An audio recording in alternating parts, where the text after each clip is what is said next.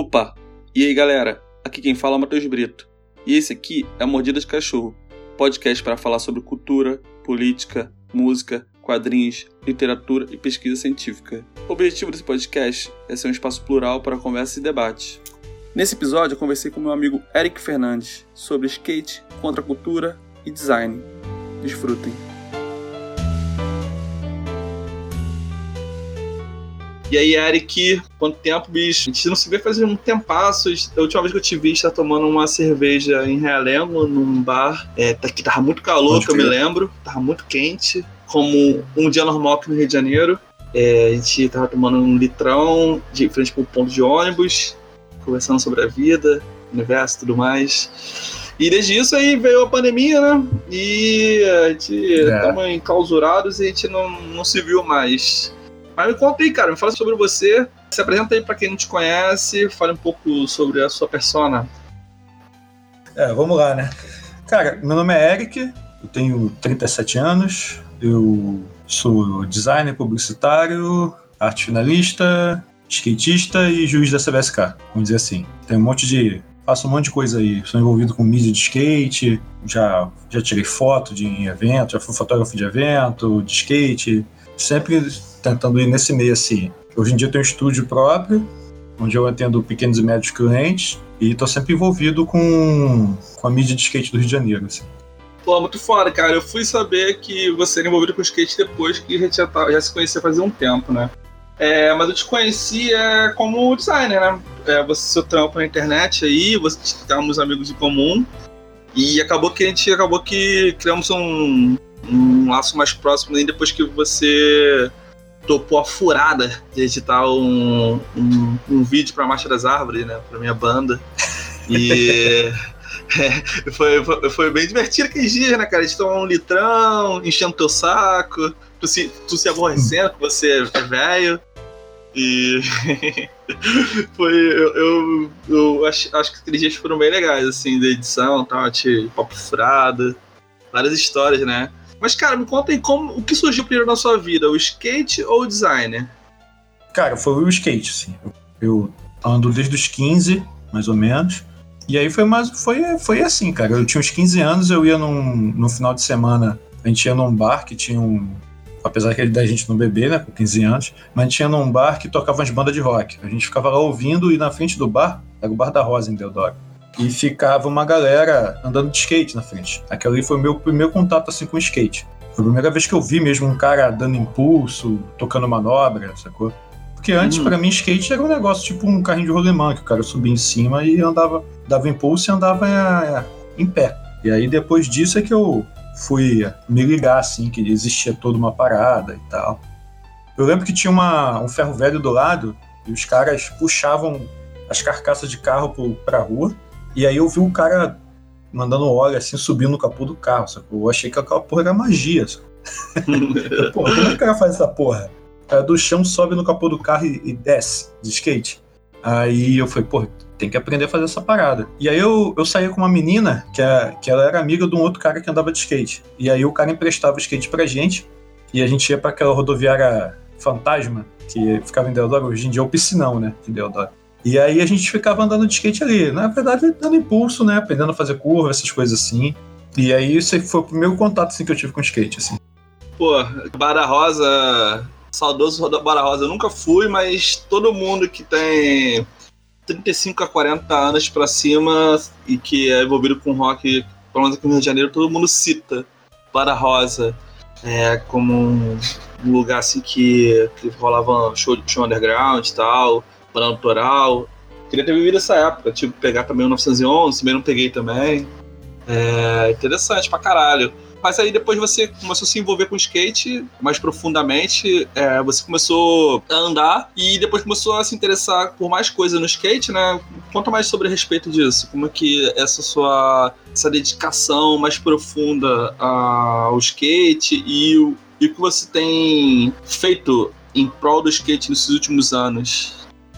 É, depois disso, cara, o que aconteceu foi que a gente começou, eu conheci alguns outros amigos, a gente começou a andar junto e tal, E não existia tanta pista naquela época. As pistas eram muito esporádicas em determinados lugares e a gente andava mais por aqui. Então a gente começou a construir nossos próprios obstáculos. Hoje em dia a galera tem, tem nome bonito para tudo, né? E hoje em dia é do it yourself, né? O cara, faça você mesmo mas já era o que a gente fazia, o que muita gente fazia também de outros bairros. Então, às vezes, a gente chegava no final de semana de ter, tipo, 20 moleques andando de skate numa rua. E, e ninguém da gente, assim, morava nessa rua. A gente só andava nessa rua porque o chão era liso. o chão era mais liso. Então, a gente meio que invadia a rua, botava um terror nos moradores, os moradores odiavam a gente, alguns, né? Porque a gente ficava andando de skate na rua, sacou? E, tipo, e vinha vários, a gente fazia amigos em tudo quanto é lugar, então e aí já chegou a acontecer isso, tipo, dar 20, 20 pessoas andando de skate na, numa rua e bater polícia e tudo, assim. Que isso, cara? Foi. A polícia vinha, olhava, olhava, via que a gente tava só andando de skate e ia embora, sacou? Aí fala, ah, mas eles estão fazendo bagunça, minha senhora, não posso fazer nada, rua é pública. Eles estão só andando de skate. Acontecia essas paradas. E aí a gente começou a descobrir que tinha os campeonatos de skate, a gente começou a ir pros campeonatos. E aí, quando a gente chegava no campeonato, andava, sei lá, andava bem, andava mais ou menos, e aí a gente via que rolava meio que uma. A gente achava que rolava uma panela local, assim. E aí a, a galera que já era moradora daquele bairro, alguma coisa assim, era meio que favorecida e passava para final, e, e os amigos da gente que andava bem não passavam. E aí a gente ficou bolado e começamos a fazer nosso próprio campeonato. Falou, vamos fazer nosso próprio campeonato então. E aí a gente começou a. Tinha inaugurado uma pista de skate em Padre Miguel, lá perto do ponto final do 777, né? Que é Madureira Padre Miguel. E aí a gente começou a fazer os campeonatos de skate lá. A gente organizou e fizemos um campeonato de skate. E os campeonatos de skate da gente era sempre é, um quilo de alimento não perecível. Era, um, era dois reais um quilo de alimento, quatro reais um quilo de alimento. Era só assim. Eu digo que dava no final do campeonato, a gente comprava pão com mortadela, um, um tobe e acabou o dinheiro. a gente é, fazia um pela, pela vontade mesmo de fazer, sacou? Top Guaraná de garrafa. Isso, e aí foi rolando isso durante um tempo. E aí até uma época em que. Aí isso já tava com. Nisso a gente meio que fez uma marca, né? Promover os campeonatos e tudo. E a gente chegou a fazer um vídeo de skate. Um amigo meu comprou uma filmadora, a gente começou a filmar, editamos, fizemos um vídeo de skate. Aí um premiere, fizemos um premiere do vídeo no campeonato. Então, tipo assim, a gente fazia o movimento da gente mesmo sendo na, na periferia de, de, de, Realengo, a gente tinha os nossos campeonatos, nossas, nossos obstáculos e, e tivemos nosso vídeo, as paradas todas. Nossa marca de skate, que promovia os eventos, a gente chegou a fazer tudo isso. E aí, depois de um tempo, é, rolou um, a Federação de Skate do Rio de Janeiro, fez uma, tipo um, um tratado assim de fazer uma seletiva, um teste para habilitar juízes de skate no, no, Rio de Janeiro. A CBSK é a Confederação Brasileira, né? Então ela organiza o, o profissionalismo do skate no, no Brasil todo. E aí ela começou a fazer esses testes em vários estados do, do Brasil. E aí a Federação do Rio entrou em contato com eles e resolveu fazer o teste aqui também. O motivo dessa parada é para que quando tivesse algum evento de skate grande, de grande porte, ou até de, de médio, pequeno porte também, é que tivessem pessoas habilitadas o suficiente para poder trabalhar no evento. É para tipo não chegar e ficar o, o vereador, o dono da padaria, como juiz do campeonato de skate, uma pessoa que não entende de skate. Então a ideia era mais ou menos essa. E aí eu arrumei a documentação. Você tinha que provar que você trabalhava no, você trabalhou no evento de skate e aí eu tinha trabalhado no campeonato com um amigo na prefeitura de Iguaba, se não me engano. Antes disso, né? Trabalhando aí como monitor mesmo e, e um campeonatozinho que eles fizeram na mini rampa na, na praia. E eu ajudei lá e tal. E aí eu consegui a documentação. E aí entreguei a documentação lá, foi maior correria e tal, pra gente poder, que o teste era em Teresópolis. A gente teve que ir lá para Teresópolis para poder apresentar a documentação e conseguir fazer o teste. Aí aprovaram a documentação e, e eu fiz o teste com, com mais uns outros amigos lá e tal, pessoal de São Paulo e tal, foi bem maneiro. E aí eu passei no teste e aí depois disso eu passei a ser juiz árbitro né, de skate do estado do Rio de Janeiro, pela CBSK, né, pela Confederação Brasileira. E aí igual a mim, tem uns 13 juízes, mais ou menos, de street. Eu sou da categoria de street, né? Então, tipo assim, qualquer campeonato de street eu posso trabalhar julgando, tanto internacional como nacional. Só que eles dão preferência a, tipo, pegar um juiz de cada lugar, por exemplo. Então, tipo assim, se o campeonato for em, sei lá, em Minas Gerais, eles vão pegar. Eles não vão pegar todo mundo de Minas, eles, eles aconselham que você pegue. A CBS que aconselha, ela não, não te obriga a nada. Então, você vai organizar um evento, ela te dá uma listagem, tem uma listagem no site, ela fala: ó, você escolhe os teus juízes aí, liga para eles e negocia com eles. Questão de cachê, de quantos dias vai ficar trabalhando e tal. Eles vão pegar um carioca, um paulista e um mineiro, vamos dizer, entendeu? Para poder as notas não ficarem naquela parada. Não rolar a panelinha, né? A popular panelinha. Rolar o favorecimento de alguém, entendeu? É mais ou menos isso. Entendi. Mas como funciona na prática essa questão de juiz em relação a, a trabalho em si? Você, você consegue trabalhar como isso é, em relação ao retorno financeiro? Como funciona isso? É, se você tivesse num, num, num, estado, tipo, por exemplo, estado de São Paulo, que tem campeonato em tudo quanto é lugar, todo final de semana, você poderia até conseguir viver melhor, melhor disso. Mas a pessoa que trabalha como juiz é como a pessoa que trabalha dentro de um evento, entendeu? Assim, no staff mesmo. É o cara que, que organiza o som, o cara que, que faz o, o as fotos, o fotógrafo, o, o outro cara lá, entendeu? O juiz é só mais um elemento ali dentro um elemento que é importante, que é a função dele é prestar atenção no evento, julgar as manobras e tal, fazer as anotações, passar pro, pro juiz-chefe. Ah, é entendi. Hoje, hoje em dia, por exemplo, tem campeonato internacional rolando no Brasil todo, que é o STU. Interessante. Então, tipo assim, pra um cara que.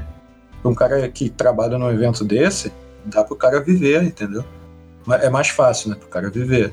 Mas são várias etapas, então são vários juízes, então tem cada etapa eles trazem alguém de fora, do Brasil, entendeu? Eu nunca trabalhei em evento desse tamanho, não. Eu trabalhei em evento de esfera estadual até. Trabalhei no campeonato estadual já, acho que umas três ou quatro vezes.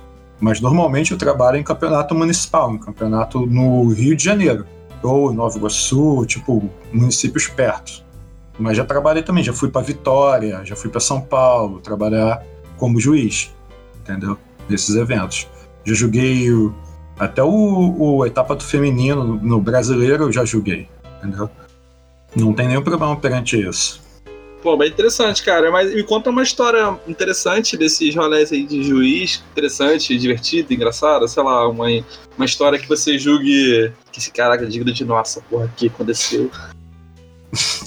ah, foi uma, um, um campeonato de Rio das Ostras. Eu trabalhei 10 anos nos, nos eventos em Rio das Ostras. E um desses eventos, e aí eu já conheço todo mundo de lá, né? E eu contato, o, o organizador do evento me contactou, me chamou, não, vai ter esse ano também, vamos aí, tô te chamando. Eu gosto do teu trabalho, tu vem todo ano, legal, peguei e fui. E aí, ele trocou de telefone e esqueceu de me avisar. E aí eu tava trabalhando numa outra empresa e saí do trabalho, fui para casa, peguei as coisas, botei no mochila e saí, fui pra rodoviária, peguei o ônibus tal e desci na região dos lagos. Cheguei lá na casa dele, tudo apagado. Chamei, chamei, chamei, ninguém me atendeu. Eu falei. E aí começou a chover. Aí mas começou a chover, chover aquelas chuvas tipo de, de inundar rua, sacou? Eita. E aí, aí eu fui para debaixo de uma marquise lá, fiquei esperando e a água começou a subir. Aí eu saí fora, fui pra pista de skate, ninguém também, e, tu, e a água subindo e tal. Aí resolvi voltar pro centro da cidade, todo molhado já, né? E não conseguia falar com ninguém, né? E aí eu fui tentar achar alguma pousada para eu ficar. Aí achei uma pousada no centro de Rio das Ostras, aí fui falar com o cara lá, o cara, pô, não, tá lotado e tal, não sei o quê. Pô, mas se tu quiser marcar um 10 aí por causa da chuva, tu espera aí, né? Eu falei, tá bom. Ele falou, pô, quer um café, quer uma água? Aí eu senti que o cara tava, era meio afeminado, sacou? Aí, tá bom, tudo bem. Aceitei o café, falei, vou marcar um dezinho aqui e vou meter o pé daqui. Aí daqui a pouco, quando eu olhei pra, pra TV, sacou? Da, da, uma TVzinha assim, tipo um monitorzinho, o cara tava vendo filme pornô, sacou? o, o cara do hotel, da pousada, no caso. Aí eu falei, cara, eu tenho que vazar daqui o mais rápido possível. Aí eu meti, eu falei, pô, valeu, obrigado, sei o quê, meti o pé na chuva mesmo. Aí, pô, pô, espera aí a chuva passar. Eu falei, não, tô tranquilo. Aí meti o pé e arrumei uma outra, uma outra pousada. Aí o cara me cobrou uns, uns 60 conto assim. E já isso já eram as 4 da manhã. E eu tinha que estar no campeonato às 8. Aí o cara falou: Não, tem um, tem um quarto vago aí, não sei o quê. Eu falei: Beleza. Aí paguei os 60, meio puto, né?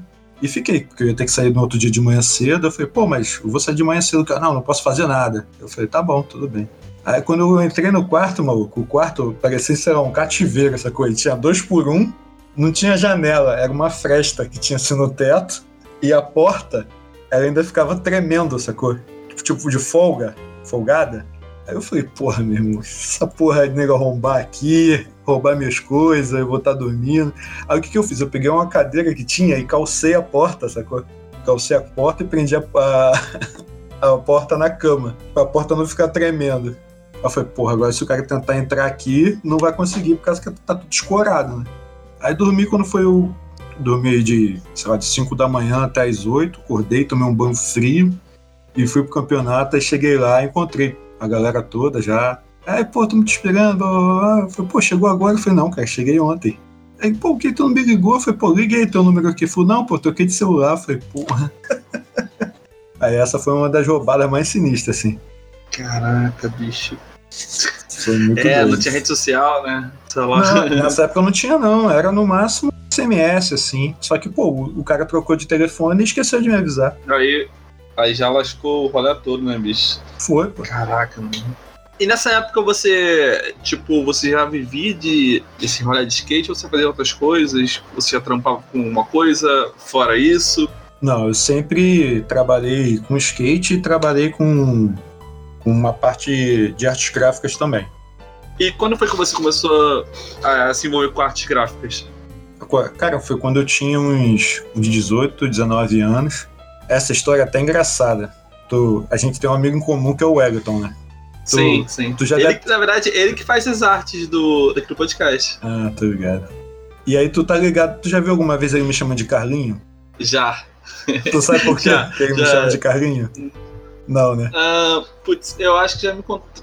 Você ou alguém me contou essa história, só que agora eu não, me recordo. Mas conta aí. É uma, outra, é uma outra história também engraçada, que era essa parada, né? Quando a gente. Quando eu estudei junto com, com, com o Wellington, é que eu contei essa história pra ele e eles acabaram me apelidando de Carlinho. E aí foi o seguinte, quando eu tinha uns 19, 18, 19 anos assim, eu fui trabalhar numa gráfica de um amigo do meu pai. E aí eu ganhava, era 20 reais por semana pra trabalhar nessa gráfica. É, mas dependendo do, do ano, 20 reais é, é, tem um valor diferente. A passagem era 1,80 mais ou menos. E aí eu, Ah, então é. Depende, porque eu, eu, eu, eu tive assim, uns absurdos assim, pensei, assim, cara, 20 reais, mas, por exemplo, há, há uns 10 anos atrás, o salário mínimo era 600 reais, né? Então. Uhum. É, e um pouco antes era 300. Então, assim, é meio isso, né? Eu lembro que, sei lá, em 2004, sei lá, 2003, uma coisa assim, o salário mínimo era mais ou menos isso, sei lá, 300 reais. Uma coisa assim, não lembro. Aí É, eu mas- falo, Mas continua. não chegava a ser, eu acho que era 600 na época o salário. E aí eu ganhava 600. 600? É, eu acho que era 600 por aí. É ganhar 20 reais Eu por ganhava semana. 20 por semana. E aí, é, É, tu, assim, tu ganhava, sei lá, 80 reais por mês. é, meio que isso. E aí o que Isso. acontecia? E aí ainda tinha ainda passagem às vezes. Eu ainda tinha que pagar passagem do meu bolso e aí o cara ia me dava. E aí, Entende? É. Aí é foda. tipo assim, eu trabalhava a semana toda pra pagar minha própria passagem que eu ia trabalhar. É. É só se fuder, mané. Aí, aí. Caralho, mano. É o primeiro É, emprego, né? Todo feliz, trabalhando com o que você queria, computador, blá blá blá, vamos lá, né? E tal. E aí, trabalhando lá, aí chegou na primeira semana, aí eu, eu, eu era assistente do arte finalista. O arte finalista é que era o Carlinho, que era o filho do dono da gráfica, que era o seu Miguel. E aí, nessa, nessa parada toda, na primeira semana, ele foi me pagou os 20 reais, tudo bem. Na segunda, ele me pagou os 20 de novo. Aí na terceira ele, ele chamava todo mundo de corno, zoando. Aí, porra, corno, porra, corno, tá foda, tá foda, tá difícil. Toma aí 15 reais. Aí eu falei, porra. Começou a vacilação. Aí chegou na outra semana, 10 reais. Aí eu falei, puta que pariu. 10 reais não pagava nem minha passagem pra vir. Até pagava, né? Mas pagava certinho. sobrava em centavinhos. Aí eu falei, caralho, meu irmão. Eu fiquei tipo assim, sacou? Olhando pro nada. Quando eu recebi os 10 contos, falei, caralho, o que, que eu tô fazendo aqui da minha vida? Cara, 10. Aí, quando eu fui trabalhar no outro dia, na segunda-feira, eu falei, ah, meu irmão, eu vou lá falar com o dono da gráfica, sacou? Não, eu já tenho. Aí cheguei lá e falei, seu Miguel, eu queria falar um negócio com o senhor. Aí era aqueles, aqueles coroa, baixinho, sacou? Com shortinho Adidas, barrigudo, fumando cigarro pra caralho, cabeça branquinha. Aí ficava só com aquelas camisetas de bicheira, sacou? Tipo do clube do Bolinha. As camisetas abertas, botão aberto, sacou? Fumando cigarro e tal, não sei o quê, fazendo os cálculos de papel dessas paradas. Aí falou, pode falar, garoto. Eu falei, não, não, é, pô, é pessoal e tal, não sei o quê. Pessoal, eu falei, eu falei é, é, quando o senhor tiver tempo, não, tá bom, quando eu terminar aqui eu mando te chamar lá. Eu falei, tá bom. Aí foi, mandou me chamar, eu falei, eu cheguei, seu Miguel, eu falei, o senhor acha que eu sou útil pra empresa? Aí ele olhou pra minha cara assim e falou assim, útil pra empresa? Aí, não tô entendendo a tua pergunta. Eu falei, não, o senhor acha que eu trabalho direito e tal, não sei o quê. Aí, aí ele falou, ah, acho, pô, faz as coisas aí direito e tal. Aí, então, porque o senhor sabe que eu sou funcionário do Carlinho, né? Aí ele, você é o quê? Aí eu olhei pra minha cara. Aí eu falei, eu, eu falei, não, que eu sou funcionário do Carlinho, né, e tal. Aí ele, puta que pariu. Aí já acendeu um cigarro, já assim, começou, né? Aí eu falei, não, e, pô, ele combinou comigo 20 reais por semana. E, pô, nas últimas duas semanas ele me deu 10 reais. E, pô, 10 reais não paga nem minha passagem pra eu vir trabalhar e tal. Aí ele balançou a cabeça, aí apagou o cigarro. Aí falou, puta que pariu, Carlinho é foda. aí, quando eu contei isso pros moleques, as mulheres começaram a rir, me apelidar de Carlinho por causa disso. E aí. Mas afinal, e, e aí o que houve? E aí ele falou: ó, trabalha aí hoje, no final do dia você vem aqui conversar comigo, que eu vou conversar com a secretária e vou ver o que, que eu posso fazer para você. E aí no final do dia ele me chamou e falou assim: ó, a proposta que eu tenho para você é essa daqui. Ele pegou e botou um salário mínimo, que era 600 reais, e falou assim: ó, é, a partir de hoje você é funcionário da B1000, a gráfica, né? E você recebe 600 reais por mês, salário mínimo. E aí, tá bom pra você? Eu falei, lógico, né? Aceitei na hora, né? Tava ganhando 80 reais. De 80 foi pra 600, porra. Porra, caraca, dava pra comprar muito skate. É, pô, já dava pra. Já dava pra pegar mais ônibus, pô. Agora mais de um ônibus. Dá pra, comprar, dá pra andar muito de ônibus, né? Durante a semana. Porra. E aí rolou essa parada.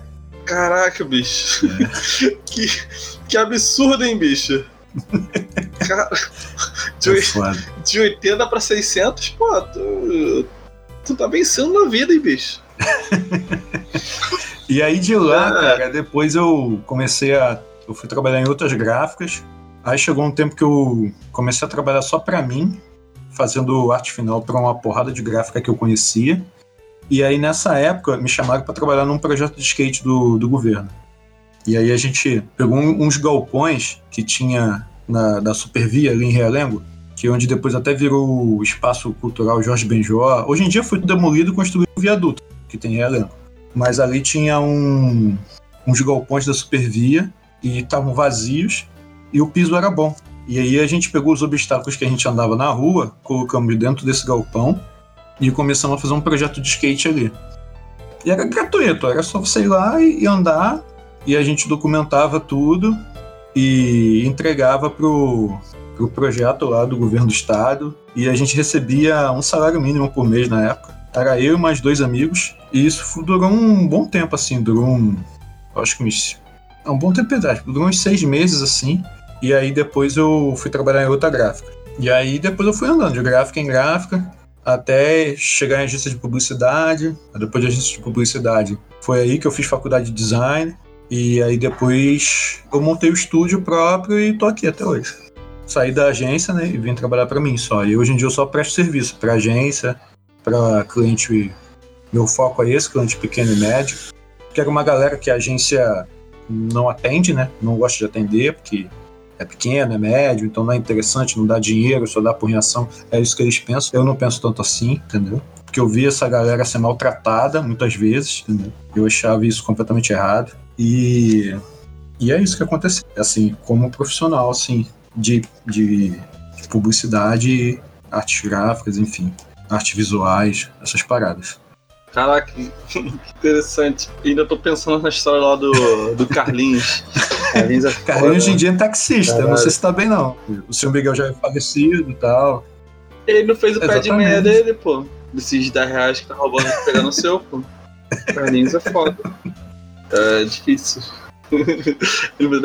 Mas, cara, e, mas e como que funciona esse seu trampo como, como designer e tal? É, você trabalha, você fala que presta serviço para gráficas, né? E como que funciona essa, a, a, questão da, da criatividade nesse tipo de serviço? Que eu não sei se é, acaba sendo indust mais industrial do que criativo, não sei. Me dá um panorama geral como que funciona Sim, isso. Isso aí varia muito. Como eu, como eu sou eu fui muitos anos arte finalista, até sou até hoje. Então tem muito trabalho que é de pré-impressão, é trabalho mecânico. Né? Então é um trabalho que ele vem da criação, meio que pronto, e aí eu formato ele para o formato de impressão que vai para a gráfica, entendeu? Que essa que na verdade que é a função do arte finalista, né? Então tem, por exemplo, o cara chegou lá, ele quer fazer um cartão de visita. Aí o o designer, o diretor de arte e tal, ele me envia logo, me envia os materiais todos, e ele falou, ó, o cartão de visita vai ter, sei lá, 9 por 5 centímetros, e essa parte aqui do logo dele vai ter o verniz, e aqui embaixo é o nome dele. Tá bom, eu vou lá e, e faço essa parte toda, entendeu? Faço a finalização, e aí eu encaminho para a gráfica, para a gráfica imprimir, entendeu? Eu fiz muito tempo encarte de mercado, esses, a montagem toda do encarte de mercado eu fiz. Eu trabalhei por rede de economia, trabalhei por multimarket, trabalhei por Costa Azul, trabalhei por esses mercados todos, entendeu? E qual tu acha que é um, um desafio para o maior desafio para esse tipo de serviço, porque acaba que pode ser um pouco mecânico, assim, algumas vezes, e, ou às vezes pode até existir muita criatividade sua. Como é que você lida com isso? Cara, assim, ele, dependendo do, de como que chega o trabalho para você, ele, ele se torna mecânico. E aí, ok, você tem que ter aquela, aquele desprendimento de que, como ele chegou mecânico, você vai pegar e entregar, entendeu? fazer a tua parte de finalização e entregar. Quando ele chega com um pouco mais de liberdade, que é, por exemplo, quando ele vem de um cliente pequeno e médio, que aí ele não, ele não tem quase nada, a visão dele é, é, às vezes é pequena e tal, aí sim, aí dá para você formatar um pouco mais, oferecer um trabalho melhor e tal. Aí dá para você usar um pouco mais de criatividade. Agora, quando ele vem de uma empresa já de criação, aí tu você não tem que fazer, você tem que meio que se usar um pouco de desprendimento, né? entendeu? Tu sabe que você tá ali para finalizar, então pega, finaliza, entrega da melhor maneira possível. E mesmo assim ainda tem briga de ego pra caralho. Galera que trabalha com criação, muitas das vezes o cara ele não pensa no resultado final e ele tem um ego gigante. Então, se você faz alguma alteração a fim de melhorar a finalização do processo, o cara não aceita. Eu já recebi e-mail em caps lock escrito assim: você mexeu na minha arte. Dentro da empresa. A pessoa tinha, tinha você... mesas de mim assim, sacou? Ela me mandou um e-mail escrito em caps lock assim: você mexeu na minha arte. E você tinha mexido? Tinha, tinha. Mas eu mexi com motivos, né? Eu mexi com motivos. Porque o que acontece? Quando você faz isso, é, a questão é, é você é, usar essa técnica de finalização para você fazer com que a impressão saia corretamente, entendeu? A partir do momento que você que eu vejo que alguma coisa vai sair errado, eu vou e modifico. E eu modifico e aí, aí às vezes eu falo, às vezes eu não falo, entendeu? Mas a modificação é, não é uma modificação tipo assim, ah, é amarelo, eu fui botei laranja porque eu achei que era melhor. Não, entendeu? Tipo assim, eu vou ter que medir o carregamento da tinta e ver o que, que vai ser do, do daquela tinta. Ah, a parada tá roxa, tá lilás. E, tipo assim, não, não pode ser dessa cor. Isso aqui vai ser impresso. A cor que você vê no monitor é uma coisa, a cor que você imprime é outra, entendeu? Muitas das vezes é, as cores que dá mais problema para mim é roxo, é verde cítrico. Essas cores são, assim, quando você vê na tela, são cores luz. Quando você imprime, é cor pigmento. E o, o, a cor pigmento, ela dificilmente vai chegar na tonalidade da, da cor luz. Tem, tem cor luz que é até impossível de você chegar, a não ser que você use uma tinta especial para isso. E o processo não, não, não vai ser esse. Você sabe que o processo não vai ser esse. O processo vai ser o processo convencional de tinta. Então você vai ter que deixar, ó, cara, vou ter que mexer isso aqui mais claro, deixar ou um pouco mais escuro ou um pouco mais claro. Não vou conseguir chegar nessa tonalidade. E aí tem gente que não aceita. Quando o cara tem um ego muito inflado, o cara não aceita. Tem uns caras que não, que o, o cara vê, cara olha, avisa e fala: tá, tá, vai, vai, vai. O cara fica tristinho, mas ele aceita porque ele sabe que é o processo. Agora, tem uns que não.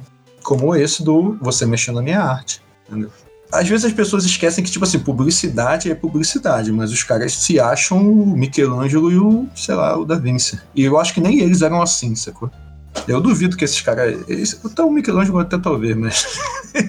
mas eu, eu, não. Eu duvido que esses caras tenham essa do que, ah, você mexeu na minha arte, sacou? E o cara tá. É uma parada totalmente comercial, né, cara? Você tá fazendo uma parada comercial. Quem tem que saber mesmo que a parada vai ficar bom, vai dar um resultado bom, é o cliente, e na maioria das vezes ele quer que venda o produto dele pra caralho. Quer saber do dinheiro da venda. Se você vai botar, sei lá, um elefante verde, ele não tá nem aí, quer saber que venda. Só que aí tem uma galera que tem um ego muito grande e você mexeu na minha arte. Aí é foda. Entendeu? Aí, mas como que funciona essa relação a essa questão de pigmento, questão de, de olho para isso? Você já olha e já sabe de cabeça isso aí? Ou você é questão de teste? Ou você vai. Você, como você trabalha em gráfica, né? Muito tempo em gráfica, ainda trabalha para gráficas. Uhum. É, como funciona isso em relação a teste de cor? Como funciona isso? É, o que acontece? Você tem que ficar atento a. As cores que chegam, você já sabe mais ou menos as cores que dão problema e a questão da paleta de cor em si, né? É o que eu te falei, por exemplo, o padrão de cor, isso aí já é questão técnica. O padrão de cor que a gente vê no, no monitor, é, ele é RGB, né? Cor luz, né? É, as cores são formadas somando, né, meio que isso.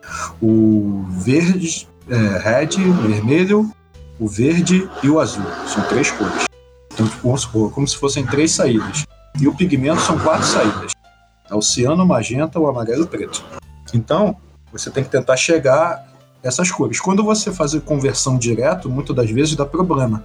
Quando você converte direto do RGB, da cor luz, para a cor pigmento, para o Selic, às vezes as cores os, oscilam muito. E aí você tem que ir tentar dar uma equilibrada nisso tudo, entendeu? usar outros recursos dentro do programa gráfico que você tem para tentar aproximar mais.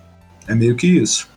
E não é só problema de, de luz, é problema às vezes de corte também. Tem alguns materiais que chegam para mim que eu olho e eu falo, cara, vai cortar vai degolar teu trabalho. E aí eu vou, abro, mexo. O cara fala pra ele: Não, tá tudo pronto, é só você pegar e imprimir. Eu olho e a parada tá toda cagada. Aí é, é nível Capitão Nascimento. Eu venho aqui para desfazer a merda que você fez lá atrás. Eu desfaço, coloco no formato e envio pra gráfica. Aí o cara fala: Ah, ficou bom? Eu falei: Não, tá maravilhoso. Eu nem falo pra ele que ele fez merda.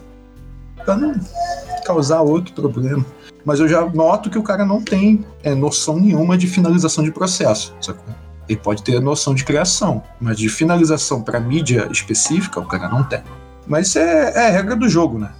Nem todo mundo é obrigado a saber. Né? Seria bom se soubesse um pouco, mas tem muita gente que ignora também. Ah, não, joga lá que o cara resolve, entendeu? E esse cara que resolve sou eu. Aí é isso. E, cara, mas como que, como que você sente assim, que e como que você lida com isso, essa inter, interligação entre o design, o skate e a sua vida e como que você lida com o estudo e como que você tenta fazer as duas coisas funcionarem ao mesmo tempo e até fazer uma coisa, é, trabalhar uma para a outra. Como é que funciona isso? É, cara, isso é. Pra você, no isso caso. é uma parada legal, assim. Eu sempre tento é, ligar e alguns trabalhos que eu faço a, a parte de skate, como eu falei, que eu já fotografei evento. Hoje em dia eu tenho um zine e eu tenho um zine que é distribuído em evento de skate, com um grupo de amigos que são fotógrafos. É um zine colaborativo, eles tiram as fotos do, dos eventos, do, do, dos rolés, das paradas que eles fazem. E aí, de evento em evento de skate, a gente junta essas fotos todas imprime em usine o diagrama, a gente imprime e distribui gratuitamente no evento. E isso, isso foi uma iniciativa que a gente teve que não, não, tem, não dá nem tanta, não dá nem grana essa parada, porque é distribuído. O a gente tenta é tentar vender um anúnciozinho para pagar a usine, alguma coisa assim, para pagar a distribuição. E essa parada rola é, exatamente porque não tem nenhuma mídia de skate impressa no Rio e, e digital hoje em dia só tem blog, essas coisas assim. Então é uma coisa que a gente acaba associando uma parada para outra. E às vezes algum amigo que tem alguma marca de roupa e que apoia alguma coisa de skate, ou um amigo que tem, por exemplo, um dos clientes do estúdio é o NES, é o Núcleo Escola de Skate, é uma escola de skate que tem vários, vários já teve, né? Hoje em dia tá tudo parado por causa da pandemia. Mas eles constroem obstáculos, alugam obstáculos, é, e tem esses núcleos de escolas dentro de, de clubes, de academias e tal, que eles dão aula de skate para criança. Então, quando eles têm alguns eventos específicos, ah, um campeonatozinho interno com as crianças, um aulão de não sei o que, ele me manda os, os, os, o texto e tal, e aí eu faço a parte gráfica e mando para ele, entendeu? Para ele publicar nas mídias dele. Então, esses já são trabalhos que são vinculados do skate, né? Que é o estúdio fazendo. Hoje em dia eu estou fazendo identidade visual de uma, de uma marca de shape daqui do Rio, de uma marca de aquelas madeiras de skate, entendeu? Mas toda essa galera assim chega em mim por causa dessas coisas, entendeu? Eu já fiz, eu já fiz caixa de parafuso para a marca de skate do Rio Grande do Sul, entendeu? Então, ah, é isso. Meu portfólio está na rede, você conhece uma pessoa, conhece outra, que conhece outro, cara, ah, pô, o Eric, poxa, o Eric lá, cara, não, trabalhei maneiro, não sei o quê, aí e olha e tal, entendeu? Como se fosse normal, qualquer outro trabalho, né? Só que aí, pelo, pelo fato de eu estar presente nos eventos, de todo mundo me conhecer, deu até de eu ser juiz, de eu estar esse tempo todo andando, e os caras gostam do meu trabalho, acabam me chamando, né? E aí a gente vai tentando vincular uma coisa com a outra. Viver do skate, assim, cara, é, é muito difícil. Tanto que eu não vivo do skate, eu tenho outros, outros trabalhos, outras paradas. Mas se eu pudesse, eu viveria. E eu conheço algumas pessoas que vivem. Não é. O cara não é tipo é, Neymar. tem até uns que eu conheço que são meio Neymar mesmo. Mas é porque o cara tem os patrocínios, o cara anda. Mas aí é outra parada. Já é nível atleta, né? A gente tem que também tentar é, diferenciar o, o skatista profissional do profissional do skate. Eu posso me considerar um profissional do skate pelo fato de eu ser juiz da CBSK e eu prestar alguns serviços de mídia para o skate. Aí, ok, sou profissional do skate profissional de mídia, profissional de, de, por exemplo, durante muitos anos eu que fazia atualização do site da Federação do Rio de Janeiro de Skate. Então o estúdio construiu o site e o estúdio fazia atualização. E aí, consequentemente, eu ia nos eventos para poder pegar resultado, fotos, essas coisas todas e fazer atualização direto. É, assim que acabasse o evento, eu já recebia o material todo e eu já subia. Então rolou, já rolou essas paradas. Então eu tô sempre tentando arrumar um, um, trabalho no meio do skate para ver meus amigos, entendeu? Trabalhar com amigo é a melhor coisa do mundo. Uma das melhores coisas, né? Então tu tá ali trabalhando com uma coisa que tu gosta, com teus amigos, porra, maravilha. E aí vai rolando essas paradas. E aí é que eu vou vou tentando resolver isso, mas é o que eu falei um pouco um pouco atrás, né? Existe o profissional do skate, o skatista profissional. O skatista profissional é o Andy Oliveira, que tu vê aí na Globo, Paul Rodrigues, o Nijar Houston, é aquela menina também, a Letícia Buffoni. Esses são skatistas profissionais, são os atletas. É, os caras têm nível olímpico e tal, que tem os patrocínios Nike, não sei o que, que tem casa em Los Angeles e, e, não sei o que e tal. É a galera estilo Neymar. E tem a, o restante da outra galera que é, sacou? Pique, pique sei lá, jogador do, do, sei lá, do qualquer outro time aí, fala um time qualquer sei lá, Criciúma. Chapecó. É, isso. Sei lá. E que jogador do Chapecó, sacou? O cara tem patrocínio nacional, às vezes nem tem tanto patrocínio, às vezes nem tem banca do próprio bolso, mas tá lá no, no, no, jogo, né? Tá lá tentando a vida como atleta e é reconhecido e tal.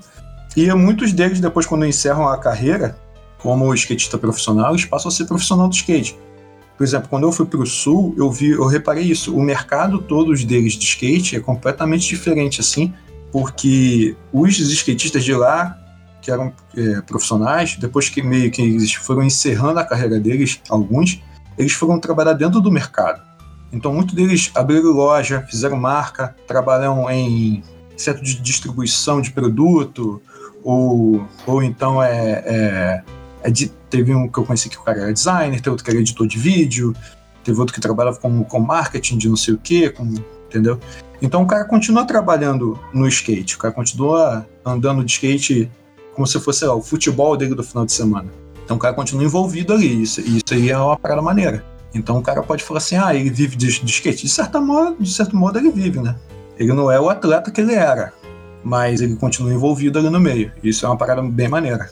E a galera também dá um valor a isso também. Entendeu? O cara te contrata porque sabe dos teus gostos, sabe que tu fala, fala a língua de todo mundo, sabe, tu sabe o perrengue do cara que tá ali, né, tentando a sorte pra, pra se profissionalizar ou pra correr um campeonato. Então essas paradas rolam. Essa união, assim, da galera é bem maneira. Pô, bem interessante, cara. Mas, cara, me conta mais sobre esse, sobre esse zine aí, que eu não fazia ideia que você fazia isso aí, cara. Fiquei interessado. É mesmo? Não sabia não. Não, não sabia, Ele cara. tá no, na quinta edição. E, e como eu te falei, tenho alguns amigos que são fotógrafos de skate daqui do Rio. E quando acabaram todas as mídias impressas do Rio, eles começaram a colaborar com outros lugares. E aí, a gente teve essa ideia da parada do Zine, né? Aí eu conversei com alguns deles porque todo o material ficou todo no digital e, e aí a gente queria fazer o impresso. Aí eu falei, cara, tem uma possibilidade da gente fazer um Zine. Só que mesmo assim ainda vai ter um custo e a gente tem que tentar diminuir esse custo de alguma maneira. E aí a ideia que eu tive foi a seguinte: foi fazer o zine de um tamanho A3, uma folha de papel, né, é o dobro do A4, e com dobras, uma série de dobras. Até ele, ele vai sendo dobrado até ele ficar num tamanho de 10 por 15, de um tamanho desses folhetinhos que você recebe na rua. Que esse tamanho você consegue colocar no bolso. Então a ideia foi essa. A ideia foi, como a gente precisava baratear o custo e ele precisava ser um zine, uma coisa que cabesse no bolso, a minha ideia foi diagramar ele com uma folha de A3. Então, ele tem cada pedaço dele, cada página dele, ele tem o tamanho de um folhetim que você pega na rua, né? O 10 por 15. E aí quando você distribui, ele vira oito espaços. Como ele é frente e verso, e aí do outro lado a gente resolveu botar um posterzão. Pô, incrível, cara. Pô, muito bonito, bicho. Me arruma um desses aí, ou todos, se você tiver, todos, todos os. Arruma. Todas as edições, no caso.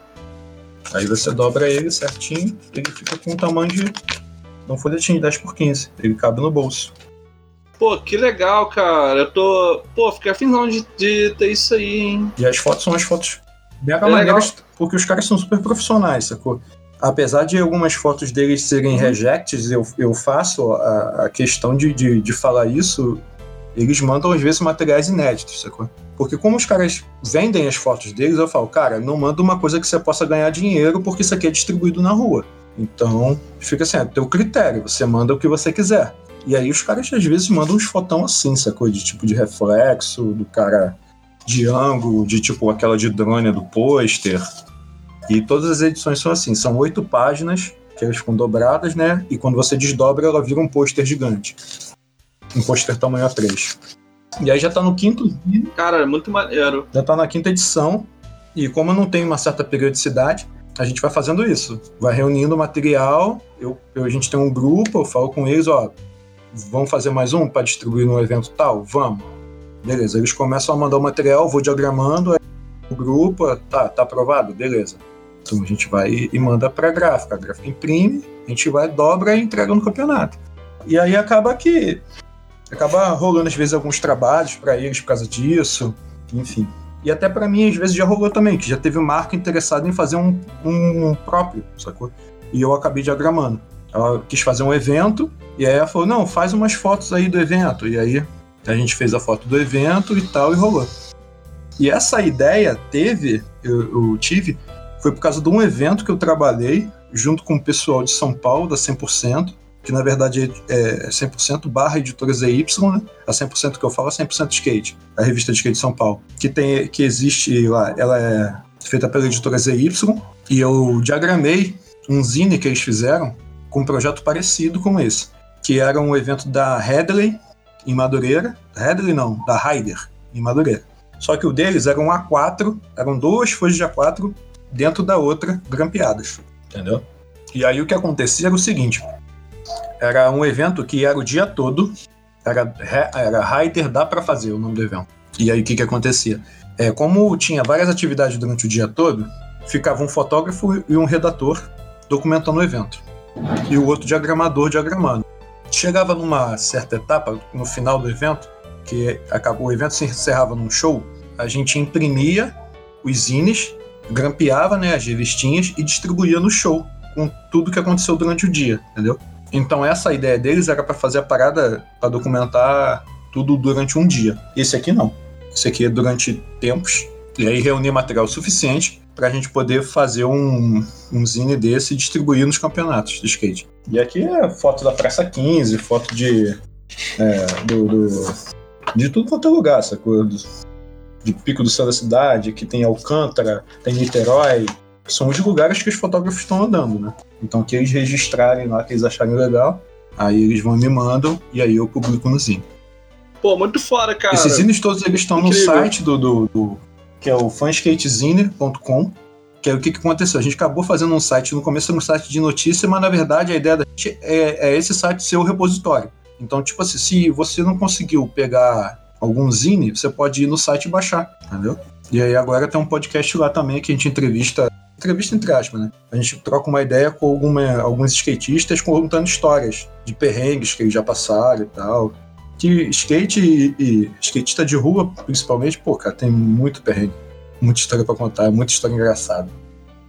Pô, imagino. E, cara, interessante pra caralho isso aí. E esse. Depois que você me passa esse site aí, que eu vou linkar no episódio. Mas que é engraçado isso, né? Engraçado não, assim, triste, na verdade. Como é que essas mídias físicas vão acabando, né? E acaba que vai voltando uma coisa que era muito popular há muito tempo atrás. Que tinha, acabado, tinha acabado, né? É, Zine, né? Uma coisa que era popular nos anos 80 nos Estados Unidos, ficou popular aqui no Brasil começando nos anos 90, começando em 2000. E quando teve umas, as grandes revistas fazendo muita coisa muito grande, assim, acabou que a parada continuou existindo, mas não era tão mais importante por causa de, de internet e tal. E você com a galera voltando a fazer isso aí, um voltado pro skate, né? Então não tem nenhuma revista de skate no Rio de Janeiro mais, mas tem outras rolando no Brasil? Como que funciona isso?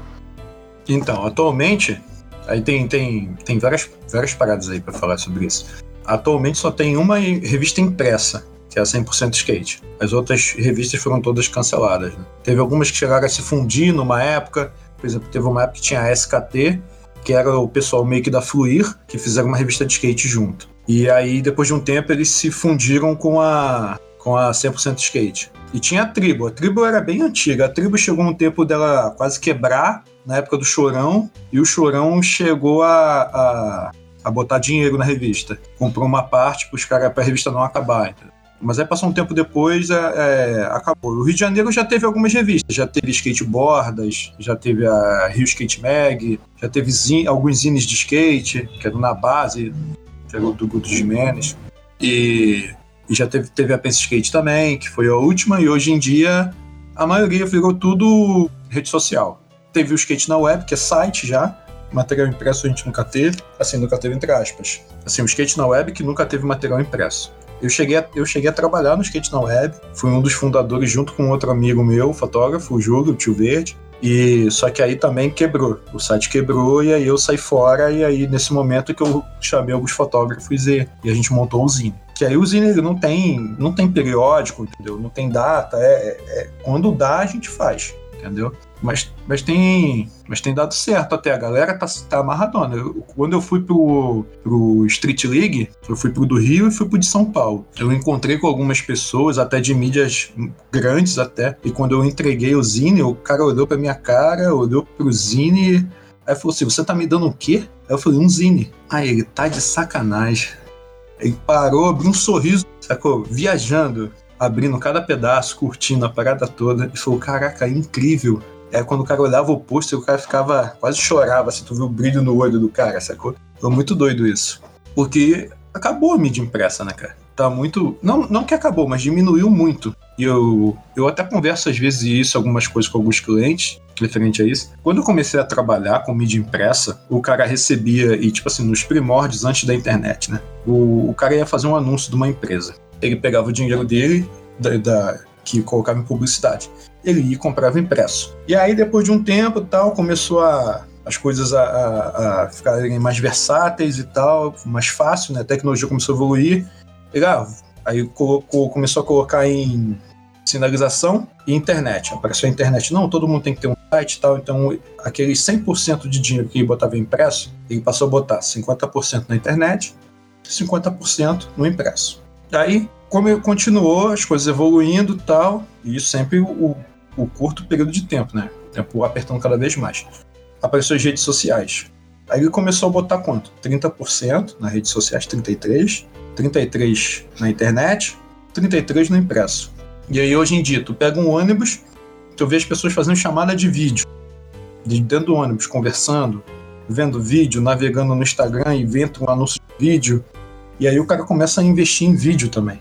Também é, é uma parada, não é o mesmo dinheiro que ele botava em rede social.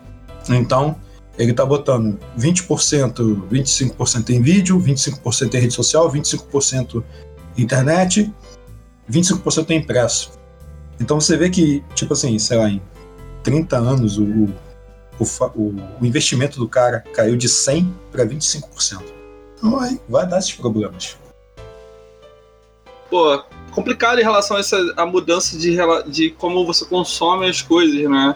É, você que como eu, assim, pegamos, chegamos a pegar. Eu, meio menos, que eu sou um pouco mais novo que você, e pegamos é, questão de mídia física pra caramba ainda, e te, hoje e te vê ainda hoje em dia muito menos, e o consumo disso diminuindo cada vez mais. Mas o interessante é que sempre rola um. Volta um revival de um saudosismo, um, um um rolê desse em relação, por exemplo, esse cara aí que você falou que pegou o Zine e ficou maravilhado. Uhum. E eu, eu sou pessoas que dão muito valor a isso, é, essa mídia física, né? De de ter a, a coisa em mãos. Mas e realmente é diferente você ter uma parada em mão do que você vai você vai vai só ver digital na tela. Você, sei lá, é tipo, por exemplo, é, ah, outra coisa também, você que também quer leitura de quadrinhos também, assim. Por exemplo, eu ainda não teria coragem de comprar um quadrinho digital, tá ligado? Ou, ou não, poderia, não teria coragem de comprar qualquer, qualquer uma, uma revista digital, sei lá, não sei se eu teria muita o apego. Eu gosto de, sei lá, se for, se for pra comprar uma coisa, eu vou comprar físico. Quero ter a parada na mão e cheirar o papel, né? E não sei como é que funciona pra você. Ainda mais que você trabalha em gráfico. Gráfico é um bagulho físico. Como que funciona essa saída disso, cara? Existe de fato ainda uma, uma procura para isso? Como que funciona? Cara, é, é, o que eu te falei nesse, nesse, nesse pensamento maluco que eu tive, que às vezes eu, eu explico para algum cliente como é que ele tem que. como é que ele fazia e como é que ele faz hoje em dia o investimento dele, né? Então, vamos supor que tenha, antigamente era 100% de impresso, hoje em dia é 25%. Então a quantidade vai sempre diminuir. E essa questão de, de, de eu, obviamente, eu tive que migrar para aprender outras técnicas. Então, por exemplo, eu trabalhava, quando eu trabalhava em Madureira, lá na, nos 20 reais lá, com o Carlinho. Carlinho, pessoa Carlinho, boa. É, tinham cinco gráficas naquela rua, entendeu? Hoje em dia só existia uma.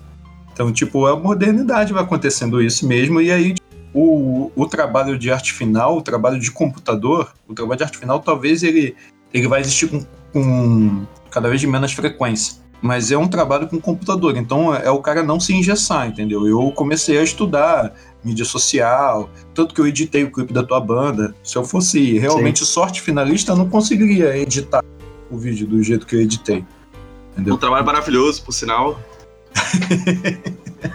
Valeu. Mas, a, entendeu? É, é outras coisas. Eu, assim como eu comecei a estudar ilustração, fui aprender pintura digital, eu fui aprender mais coisas para oferecer mais trabalho aos meus clientes, para eu nunca ficar engessado. Tanto que, tipo assim, o cara chega e hoje em dia eu chego num, estabelecimento de um, bar, por exemplo, que é o que eu mais atendo normalmente, eu faço do folheto, o cardápio do cara, até os vídeos que passam de LCD, entendeu? No bar dele. Eu faço esse trabalho. Então, se eu tivesse só no impresso, e como muitos, muitos estão por aí, já era, cara, entendeu? Então, tô sempre estudando outras mídias, outras paradas, estudando mídia social, como é que eu emprego isso, como é que eu pego esse mesmo arquivo que eu estou mexendo e, e uso ele em outros formatos, em outras mídias, fazendo essa, essa adaptação, né? E era um trabalho meio que eu fazia dentro, da, dentro de agência, assim, muitas das vezes, porque quando o diretor de arte ele fazia a peça, ele fazia a peça conceito, e eu pegava essa peça e desdobrava para vários formatos, né? Então cada mídia tinha um tipo de formato diferente, e alguns formatos eram digitais. E aí eu tinha que ir lá conversar com o pessoal do departamento digital para saber como que eu podia deixar aquilo o mais perfeito possível. Então eu sempre fui nerdão curioso de futucar nas coisas. E outra parada que tu fosse de, de questão de, de material digital, de comprar quadrinho digital, cara, é diferente, sacou? Mas É questão de costume da gente, entendeu? Eu mesmo comprei um Kindle, mas não me adaptei tanto. Leio algumas coisas, mas eu fico meio assim ainda. Mas eu comprei naquela parada de tipo assim, ah, vou diagramar alguma coisa aqui, vou passar para dentro do Kindle para ver o formato, para ver como é que ele vai ficar, para já tentar, entendeu? Entender como é que esse negócio funciona, como é que pode ser monetizado e tal, alguma parada assim, entendeu? Eu tô sempre nesse pique de aprender um pouco mais para ver o que, que eu posso fazer para transformar isso num produto, num serviço, no que seja. Interessantíssimo. Eu tenho um Kindle, cara, eu uso bastante até. Só que só baixo coisa pirata só, não pago por isso. Sou. quero acabar com o sistema aí, vou. Baixo pirata. Mas quadrinho, tu já leu quadrinho nele? Não. É ruim eu demais. Baixo só... é muito ruim. É, eu baixo só, só livro mesmo. É, mas eu, eu leio. Não, hoje em dia não mais falta de tempo, mas, eu, mas uns anos atrás. Não atrás não, até ano passado eu cheguei até a ler alguma coisa, quadrinho é, digital, mas scan, né? Pirata e tal. Mas não no Kindle. Eu li o, o computador, eu tenho um iPad também, assim, então tem uma tela um pouco maior, tá ligado? Então uhum. dá pra ler bem legal, assim. É, então funciona bem. Esses monitores portáteis, como o próprio celular, o, o, o iPad, esses tablets, para você navegar assim, pô, é tranquilo. Agora, a parada do Kindle é, é livro, cara você ler quadrinho nele é muito ruim, entendeu? Eu baixei um, é, um mangá lá pra testar. Tem gente que. Cons... Isso. Uma bosta. Tem gente que lê muito mangá lá. Lê mangá pra caralho. Porque é preto e branco e tal, é. não tem cor, lê mangá. Mas, bicho, não, não acho que funciona tão legal assim, não. Eu já até já vi vídeos de gente mostrando como funciona, mas não acho que seja a vibe, assim, né? Pra leitura. Uhum. Pode crer. Pô, Eric, me conta mais aí sobre os trabalhos que você desenvolveu aí para a marca de skate. Me conta quais foram mais interessantes, algumas coisas foram marcantes, que você fez até o momento. Fala mais a respeito aí pra mim e pra galera que vai te ouvir, claro. Cara, é, os mais maneiros assim que eu fiz é, é, foram de shapes, assim, que eu mais gostei, né? Assim, todos foram maneiros, né? Porque skate, trabalhar com skate é muito bom. Né? Só que é aquele negócio que eu te falei, viver de skate é muito difícil. Mas os que eu mais, assim, para de realização, vamos dizer assim, é shape. Porque o que acontece? É a, a, a alma do, do, skatista, eles falam que é isso, que é, que é o shape, né? E o, e o sangue de uretano, né? Uretano é o material da roda. Mas a parada toda é que o, o model, o desenho que vem debaixo do, do skate, né? O, o shape em si, ele tem toda uma, uma uma magia, assim, entre aspas, no, no, no meio do skate. Que quando o cara passa para a categoria de profissional, como atleta, né? Que ele sai de, da categoria amador e passa para a categoria profissional. Uma marca é que passa ele. O processo é o seguinte: ele tem que mandar documento para a CBSK, provando que ele correu um, um um circuito inteiro e ganhou aquele circuito, que ele anda há tanto tempo, que ele já divulgou o nome dele bastante, tal, tal, tal, e que uma marca vai contratar ele como skatista profissional durante um ano. Ele manda cópia até do, do contrato dele. E a, e a marca vai lançar um produto com o nome dele. Esse produto com o nome dele, ele recebe royalties, ele recebe comissão de venda desse produto. Então a galera profissional, assim, normalmente quando o cara passa para pro, eles fazem shape do cara. Porque shape, tipo, vende muito, não, não dá tanto retorno financeiro, mas a visibilidade é muito grande. E aí eu cheguei a desenhar shapes. Então, tipo assim, não que, ah, então você, você fez um shape com teu nome, você é profissional. Não, não tem nada a ver uma coisa com a outra. No meu caso. Porque eu, eu faço a parte gráfica. Então teve minha assinatura como artista gráfico, não como skatista profissional, entendeu? Mas aí eu fiz um shape para, eu fiz dois shapes para Streetline, que hoje em dia é, é, a única fábrica que tem de, de madeiras de, de shape de skate do Rio de Janeiro. Eu fiz há, um, há uns anos atrás e na época eu fiquei sem, sem dinheiro, fudido e vendi os shapes. Nem eu tenho. Caralho! É foda, aí, eu, né? aí eu tenho as sedas. A seda, a seda é tipo o papel que fica o desenho embaixo do shape, que o shape ele é feito de sete folhas de marfim ou maple, que é pinho canadense, prensadas e tal, na prensa de, de, tantas toneladas e tal, e eles colocam o, essa seda, esse papel fininho por cima e prensa. E aí eu tenho duas sedas que são dos dois desenhos que eu fiz até hoje guardado aqui, mas os shapes mesmo eu não tenho. E aí foi ah. uma das paradas aqui foi muito mais doida assim que eu fiz. E na época, tipo, os caras eles tinham, era uma fábrica pequena, é uma fábrica pequena até hoje, que os caras fazem móveis. Chega lá, o cara tá fazendo tipo uma caixa de som de equipe de som, sacou? Lixando, pregando, colando, serrando. E só que eles sempre andaram de skate desde desde novo. E o pai deles era marceneiro. E eles começaram a fazer shape, estudaram, viram o que dava para fazer, começaram a fazer e eles fazem até hoje. E o shape deles é bom e tal, é conhecido, só que eles não, não, não vivem de skate, eles vivem de móveis. O skate é meio que o hobby deles. E aí eu fiz esses shapes para lá e tal. E aí foi uma parada bem maneira, porque tinha uma certa dificuldade. Era um, o material, a técnica deles era, é, era meio rústica na época.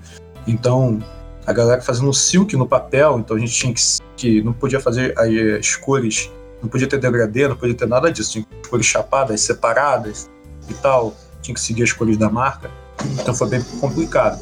Mas foi legal, o resultado foi bom, o shape vendeu bastante tal, foi bem maneiro. E agora eu tô fazendo para uma outra marca, mas essa marca eu não, eu não posso falar ainda, porque o shape vai sair, e só depois que sair que eu posso falar alguma coisa. É uma marca aqui do Rio de Janeiro? É de, é. Pode falar, é do Rio de Janeiro? É, é daqui do Rio. É uma marca nova daqui do Rio, e aí eu fiz conversou e tal. Eles já viraram meio cliente do estúdio, aí eu, eu já estava atendendo eles com algumas coisas, né? Dando alguns conselhos, só como, como é, consultor mesmo. E aí os caras chegaram e falaram, pô, tal, quer fazer um desenho? Eu falei, pô, quero. Sempre quero, né? É, claro. e aí vai sair esse outro desenho agora, né? Esses, pô, assim, foi maneiro. Incrível. O shape, porque foi bem autoral, né? A parada foi, foi um pouco mais autoral e tal. E aí tem, tem todo esse processo. Pô, que maneiro, cara. Aí tu falou pra você também uma parada de para parafusos, uma coisa assim lá de Porto Alegre, Rio Grande do Sul. Foi. Não lembro agora. Como é que como é foi. que foi isso? Quando eu fui pro sul, eu fui para casa de um amigo lá para tentar rodar as marcas lá. E aí que eu fui entender o mercado de lá, como é que sendo as coisas e tal. E aí que eu fui saber como é que funcionava a mecânica deles. Porque, tipo assim, você chegava. Ah, eu, reunião, queria marcar uma reunião com o pessoal da Liga Trucks da, da marca de eixo. E aí quando você ia falar com, com o cara te dava um cartão, o número para tu ligar, o WhatsApp que fosse, tu olhava, era o suposto responsável pela Liga Trucks, era o Rafael Russo, que era um profissional da marca. E aí quando você ia falar com, com o cara da matriz, ah, é, esse telefone aqui, você pede para falar com o César, César Dal Pozzolo. Aí quando tu, tu, olhava o nome, era o César Gordo, entendeu? Era o cara que andava na marca. Então você via que o, os caras, eles meio que migraram do, de atleta de skatista profissional para profissional do skate. Eles começaram a trabalhar dentro da própria marca. Então por isso que o, que o Estado lá era tão unido desse jeito. Enfim. E aí eu, eu conheci um dos caras, que era o Danilo Dante que ele era de uma. ele tinha uma marca de parafuso de lixo. E aí a gente ficou trocando ideia e tal, não sei o que, ele falou, não, eu vou te chamar pra gente fazer um trabalho aí. Eu falei, beleza. Só que aí acabou o meu dinheiro, eu tive que voltar. aí eu voltei pro Rio e aí passou um tempo depois ele me. Ele falou, ah, tá onde? Vamos marcar uma reunião, não sei o que. Eu falei, não, cara, voltei pro Rio. Ele falou, puta. Ele falou, não, mas vamos desenrolar assim mesmo, não sei o que, eu gostei do teu trabalho. E aí a gente fez uns Skype, e aí acertamos tudo e eu fiz a, uma caixa de, de parafuso, onde ela, ela abria como se fosse tipo uma, uma língua, assim, para baixo. E no final dela ficava um saquinho com os parafusos. E o nome do parafuso era Hood, tipo de Robin Hood. E aí a caixa eram várias árvorezinhas na caixa. E como se o parafuso fossem árvores. Então quando você fechava o pacote, você desenrolando, enrolando ele de novo, ele tinha uma janelinha onde você via os parafusos como se fossem toras da, das árvores. Pô, que legal, cara. É. E a caixa, ela era como uma caixa tipo de, de, de house, que você abre ela e o topo dela virava um play. E aí ficava os pacotinhos de parafuso dentro. Aí você tirava o pacotinho por debaixo da caixa e os pacotinhos de cima iam descendo. É um puta trabalho maneiro, cara, de engenhariazinha. Engenharia maluca. Engenharia não, né? Mas de design e tal, de corte, de faca e tal, um trabalho caralho.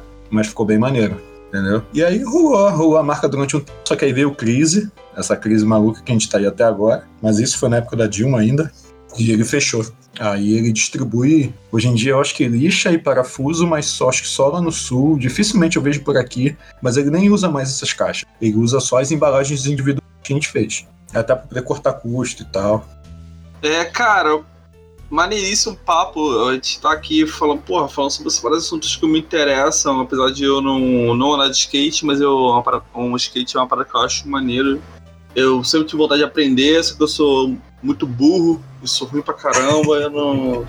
Nunca, eu também tenho medo de quebrar um osso, também eu, aí eu fico com medo de, de, me fuder toda. Aí eu fico, ah não, me chupa dessa porra não, deixa pra lá, sei lá. Aí, maneiro pra caralho, sobre design também, eu acho, eu acho muito maneiro. Quem trabalha com essa área, eu acho puta trabalho criativo foda, maneiríssimo. E, cara, muito obrigado pelo seu tempo aí, que eu sei que você tá sempre aí ocupado fazendo alguma coisa interessante aí, né? E, cara, dá um recado final aí pra gente e dá um merchan aí das, dos seus trabalhos também, se quiser. Vamos lá. É, o recado final é leiam muito, sejam curiosos, deem o Google, para de perguntar as coisas para ser o, a pessoa que está do seu lado, porque o meu Google é igual ao seu. Então, você pode dar um Google e você pode procurar as coisas por si mesmo, entendeu? Eu acho que isso é importante, como, como recado final em si. Sejam curiosos mesmo, corram atrás mesmo de, de informação. Informação nunca é demais. E questão de, de dos meus trabalhos, cara, vocês podem me encontrar aí no, no, no do site do estúdio, royalsstudio.com, arroba royals.studio, o meu Instagram pessoal, arroba ERFZ, o do Zine é arroba fanskatezine, e o Zine também tem um podcast no Spotify, onde eu entrevisto alguns amigos contando histórias do, do skate, de perrengues, de roubadas, de coisas que eles se deram bem, de como que eles, eles conheceram o skate e tal, é bem maneiro. Recomendo também. Não recomendo porque foi eu que fiz, não. Recomendo porque essas histórias são maneiras mesmo.